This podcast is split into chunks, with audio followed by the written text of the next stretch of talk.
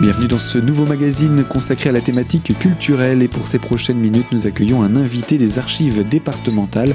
Il s'agit de l'apiculteur Gwenaël Mengui. Bonjour. Bonjour. Je rappelle donc que vous êtes apiculteur invité par les archives départementales dans le cadre d'une exposition pour parler des techniques de, de, de l'apiculture. L'exposition s'intitulait Machin Machine. On y découvrait entre autres les outils de l'apiculture historiquement et jusqu'à aujourd'hui. Et donc vous, vous êtes venu sur notre antenne pour parler de l'histoire des abeilles et des hommes, en mettant l'insecte en premier d'ailleurs. Et euh, nous en sommes arrivés au Moyen Âge, à cette période très particulière où euh, on, peut dire que l'élevage des abeilles, oui, commençait, mais on ne peut pas vraiment parler d'un véritable élevage. C'est ce qu'on va découvrir ensemble, puisque vous nous parlez de ce traitement un petit peu particulier euh, auquel les abeilles étaient soumis. Alors, que faisait-on ensuite de ces abeilles que le paysan gardait pour le, le seigneur ou le propriétaire de la gruerie Alors, il fallait bien sûr euh, les, les, les, laisser aux paysans apiculteurs qui en faisaient garde, mais c'était pas le tout. Il fallait quand même exploiter derrière, parce que si on les, emmenait chez, chez ces paysans, pardon, on va la refaire celle-là. Hein. Mettez un pointeur. C'est fait. Donc évidemment, si on envoyait ces ruches euh, donc euh, dans ces différentes localités de la gruerie, évidemment, c'était pas pour faire c'était pas pour faire joli et c'était pour euh, c'était pour prélever quoi, hein, évidemment. Et donc il y a quelque chose de très important qui s'est mis en place avec ces ruchers domaniaux. c'est ce qu'on a appelé en Lorraine et dans les Vosges les briseurs, ou encore appelé les briseurs jurés, en faisant référence aux briseurs de rayons. Et donc il existait, on va dire, un, un briseur par gruerie d'accord, qui était plutôt un homme de métier en qui on avait confiance qui allait finalement prélever l'impôt. Oui, voilà, c'est ça, il faut prélever l'impôt euh, de, de, de, le droit d'habillage en, il exerçait ce droit d'habillage. En miel et en cire. En miel et en cire, tout à fait. Il ne faut pas oublier ces deux-là, hein, même si ce pas les seuls produits de la ruche. Hein. On mm-hmm. trouve aujourd'hui le pollen et la propolis, hein, par exemple, en plus, et voir la jolie royale. La jolie royale. Donc, euh, en tout cas, à l'époque, il y avait que ces deux, ces deux produits-là qui étaient récoltés. Et donc, euh, ce briseur, ce briseur juré, comme il les appelait, faisait une visite par semestre à peu près, et essentiellement deux visites principales, une à l'automne et une au printemps. Euh, le seul but du briseur, c'était de prélever, de faire couler le miel, de prélever la cire, de faire les pains de cire au profit du duc. Mhm. Voilà. Donc ça, c'était euh, c'était les ruchers d'Omagno euh, du, du, 15 et 16e. Quoi. Alors, je sais pas, je peux, si vous voulez, j'ai euh, j'ai trouvé des, des, textes, euh, alors pas de l'époque, mais euh, il y a déjà eu un travail de fait sur ces, sur ces ruchers d'Omagno par Monsieur Boyer en 1906, hein, qui avait publié à l'époque un, petit livre que j'ai là. Si vous voulez, je peux vous lire, ça prend 2 minutes 30, je crois, La tournée d'un briseur. pour, pour, savoir de quoi il s'agit. Par curiosité, ça m'intéresserait effectivement de, de, de, voir en quoi, en quoi consistait ce, ce métier donc de, de briseur au 15e et 16e siècle. Hein oui, tout à fait. Alors je vous le lis. Donc c'est Pierre Boyer en 1906 qui écrit euh, sur la base de ses recherches hein, dans les différentes archives euh, aussi bien de Meurthe et Moselle que des Vosges. Donc il en fait une synthèse et il écrit ceci. Le moment de lever ou briser les mouchettes d'un canton est venu. Le briseur s'assure le concours d'un ou de plusieurs valets. Il loue un char à trois, quatre ou six chevaux. Il avertit les officiers de la gruerie qui doivent se joindre à lui. Successivement, la petite troupe va visiter tous les villages où existent des ruches domaniales. Elle s'arrête chez les bonnes gens qui tiennent mouche à moitié, comme on dit, et recense leurs ruchers. Un rucher comptait d'ordinaire 5 à 30 ruches. L'aspect de ces chastries, c'est-à-dire c'était le mot de l'époque pour désigner les ruchers, était pittoresque. Il était composé de bûches de tilleul ou encore de sapins, grossièrement façonnés et perforés au fer rouge, de paniers d'écorce, de paille ou d'osier alignés sur des planches contre un mur.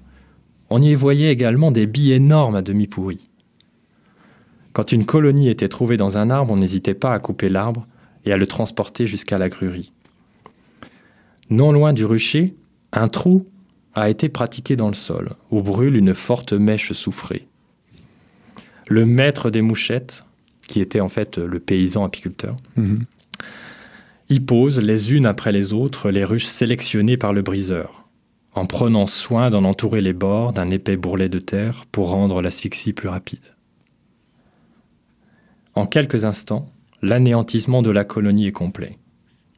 On enlève les rayons, on les entasse pêle-mêle dans de vastes cuves, et la promenade reprend.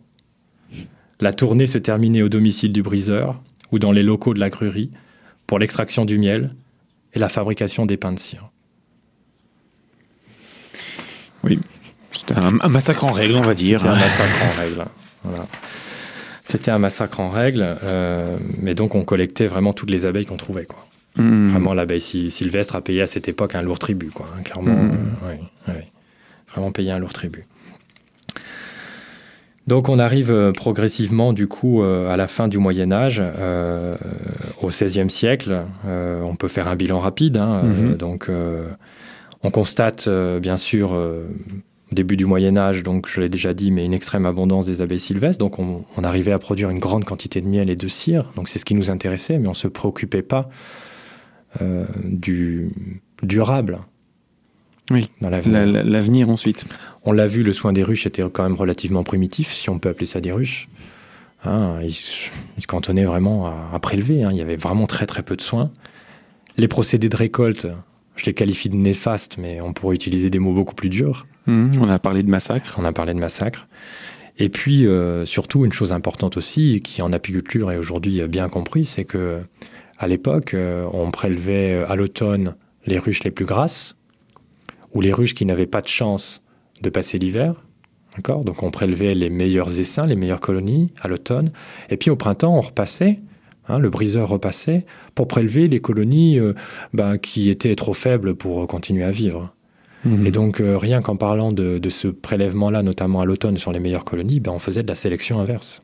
Oui, parce que c'était les meilleures, donc c'est celles qui tiendraient le mieux l'hiver et eh euh, qui produiraient le plus après. Donc c'était vraiment de la sélection inverse. On tuait les meilleures et on gardait euh, que celles qui n'avaient rien à donner. Donc c'est mhm. vraiment une sélection inverse, tout, tout, tout ce qu'on ne fait pas en agriculture aujourd'hui. quoi. Mhm. Et heureusement aujourd'hui, la connaissance sur le sujet est beaucoup plus importante. Eh bien Gwenel Mengi, vous restez avec nous. Hein. Je rappelle, vous êtes apiculteur, invité par les archives départementales des Vosges pour parler du sujet des abeilles et des hommes, particulièrement par rapport aux outils utilisés. Mais là, nous nous parlons de l'histoire des abeilles et des hommes, comment ils se sont rencontrés, comment ils cohabitent, euh, comment ils ont cohabité à travers les siècles. Et justement, on avance petit à petit euh, à travers les âges. Donc on va se retrouver dans quelques instants pour la seconde partie de ce magazine. À tout de suite.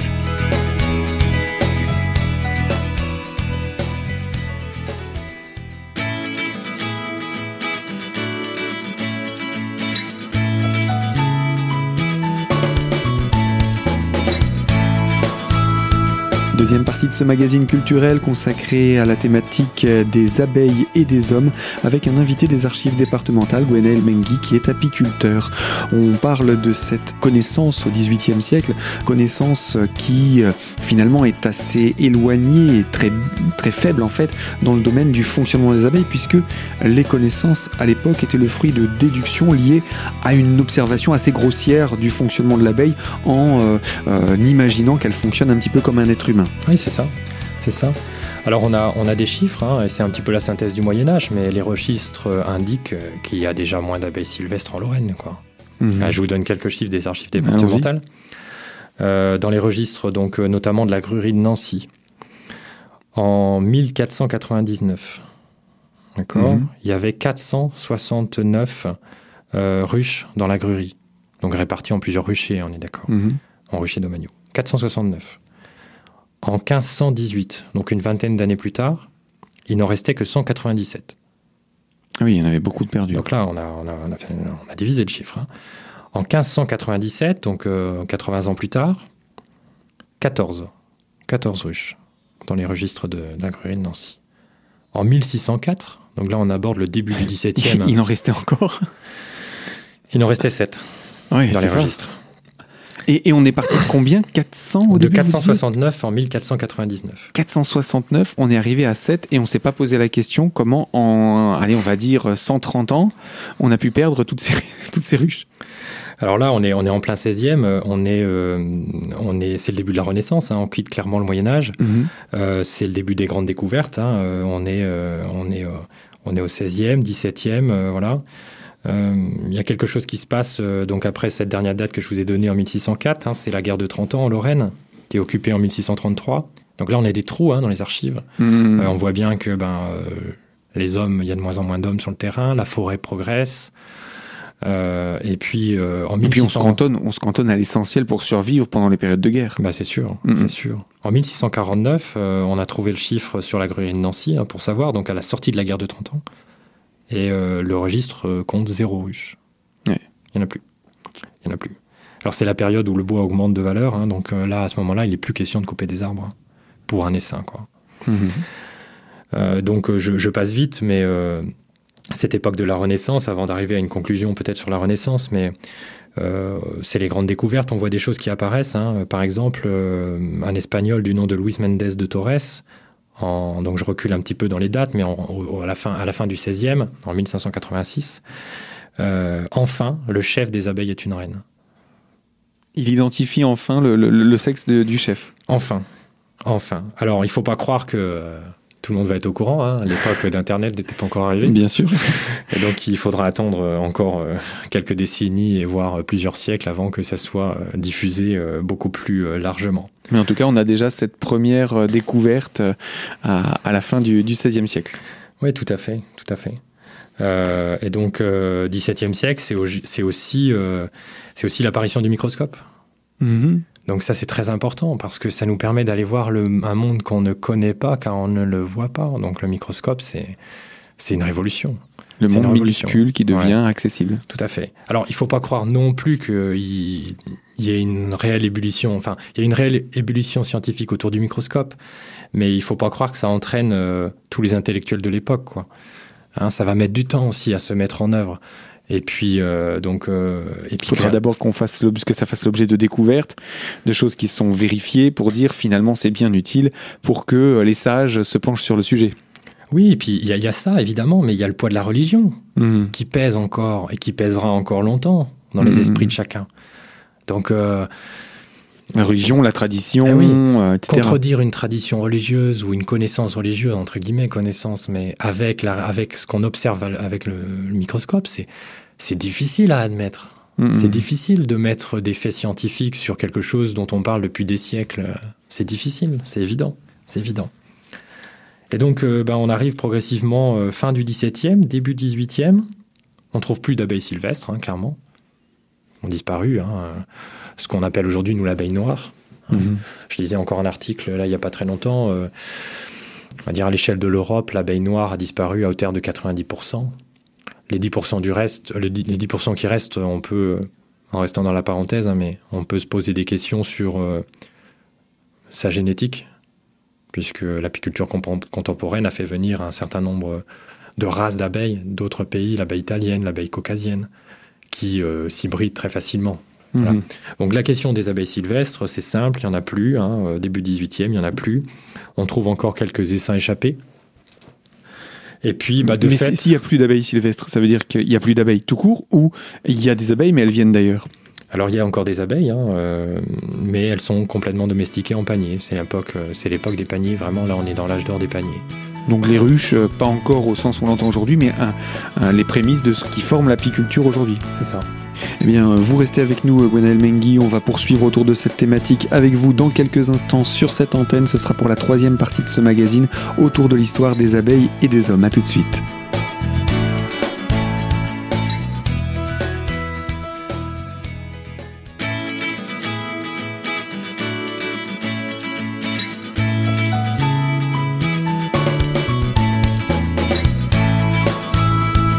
Troisième partie de ce magazine consacré à la thématique culturelle et autour des archives départementales des Vosges qui a entre autres durant cette saison accueilli Gwenaël Mengui, apiculteur, pour parler de l'histoire des abeilles dans le cadre d'une exposition intitulée Machin Machine sur donc l'outillage et les outils. Et donc cet apiculteur est venu lui nous parler à l'antenne de l'histoire des abeilles et des hommes. Gwenaël Mengui, euh, je vous propose qu'on puisse poursuivre dans la chronologie historique de ces événements où en sommes-nous là? Alors là, on est arrivé début 18e. Euh, entre-temps, euh, le fait que l'abeille disparaisse progressivement, l'abeille des bois disparaisse progressivement, bien sûr, les briseurs ont perdu de l'importance, hein, les briseurs du Moyen Âge dont on parlait tout à l'heure. et de mémoire, le titre est aboli en 1535. Hein, donc milieu du 16e. le droit d'abeillage, lui, continue à persister, mais il va tomber bien quand il y a vraiment plus d'abeilles. Il, va tomber, il va tomber au courant du 18e parce que c'était pour tout ce qui était des essaims. Voilà. Pas, pas, des ruches qui étaient récoltées et conservées par, euh, par les, les, les, inventeurs. Non, et puis il euh, faut, faut, bien penser que pour les ducs et les seigneurs de l'époque, pour, rester, pour revenir un tout petit peu en arrière sur le Moyen Âge, eh bien, envoyer des briseurs, ça, ça coûtait. Mhm. Ça coûtait de plus en plus cher. Et il y avait de moins en moins d'abeilles. Donc, à un moment donné, eh bien, le rapport tout seul, était plus intéressant. Voilà, et donc le droit d'abeyage à la fin, à la fin tombe. Mhm voilà les tristes, euh, les tristes euh, découvertes que moi j'ai pu faire euh, lors de mes recherches. Mais on a l'impression que vous vous êtes arrêté à une période qui est la fin des années noires autour de l'abeille. Est-ce qu'à partir de, du 17e, 18e, on va, on va, avec les découvertes qu'on fait, le microscope, comme vous disiez, le, le, fonctionnement de la ruche, est-ce qu'on va finalement entrer dans, passez-moi l'expression, l'âge d'or de l'abeille? Ouais, je parlerai pas d'âge d'or de l'abeille, je parlerai plutôt de l'âge d'or de l'apiculture. Parce que l'abeille, euh, elle a quand même euh, sacrément trinqué et, elle trinque encore aujourd'hui pour d'autres raisons. On le voit bien, hein, on a complètement exterminé la population d'abeilles sylvestres. C'était vraiment une tête de bétail, quoi. Sauf qu'aujourd'hui, il n'y en a plus. L'abeille endémique de notre territoire. Hein. L'abeille endémique, l'abeille noire, oui, tout à fait. Euh, d'ailleurs, vous ne trouverez pas beaucoup non plus d'abeilles noires ou d'abeilles domestiquées en forêt. Hein la gestion sylvicole aujourd'hui, je ne suis pas sûr qu'elle soit compatible. C'est difficile à dire. Là, franchement, je ne vais pas m'avancer. Il faudrait, faudrait questionner les forestiers. Je pense qu'ils y font très attention. Ils en ont conscience. Mais aujourd'hui, la forêt, c'est surtout pour exploiter le bois. Mm. C'est la fonction première. C'est évident. Alors, euh, vous parliez d'âge d'or. Ben, on, y arrive un petit peu euh, avec le 18e. Hein. en Lorraine, c'est le fixisme qui domine. Le fixisme, c'est quoi? Ce sont les paniers, c'est-à-dire que c'est fixe.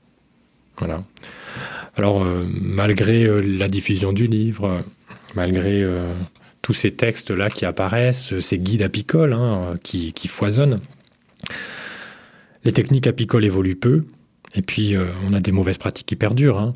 en gros, les techniques apicoles de l'époque du 18e, c'est quoi? C'est la surveillance des essaims pendant l'été. Notamment. C'est aussi protéger un petit peu l'hiver les paniers avec de la glaise et de la boue pour qu'ils aient un peu moins froid sans forcément se préoccuper de l'aération d'ailleurs, hein. ce qui provoquait beaucoup de mortalité hein, à l'époque. Hein. L'asphyxie. Voilà. Euh, le nourrissement n'était pas encore connu. On n'a pas, je trouve pas trouvé de traces. Euh, ah, ah, alors qu'on avait vu chez les Égyptiens traces de, nourrissement. Tout à fait, tout à fait.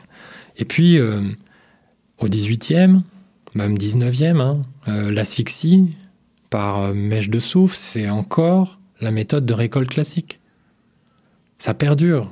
Hein, on continue de détruire les, ruches pour euh, récupérer, récolter. Oui, tout à fait. Alors, on a quand même, euh, on note quand même euh, en Meurthe-et-Moselle et puis notamment dans les Vosges, dans les registres, des, des, usages, on va dire, du panier un petit peu améliorés. Par exemple, on trouve l'usage de la taille. Alors, l'usage de la taille, c'est quoi? Bah, C'est au début du printemps, au mois de mai, on prélève des rayons de ce panier en se disant, euh, eh bien, les abeilles vont le reconstruire et elles vont pas être paresseuses. Puisque, pour rappel, euh, on récoltait le miel surtout en fin de saison dans les paniers. On asphyxiait la colonie, on récupérait tout.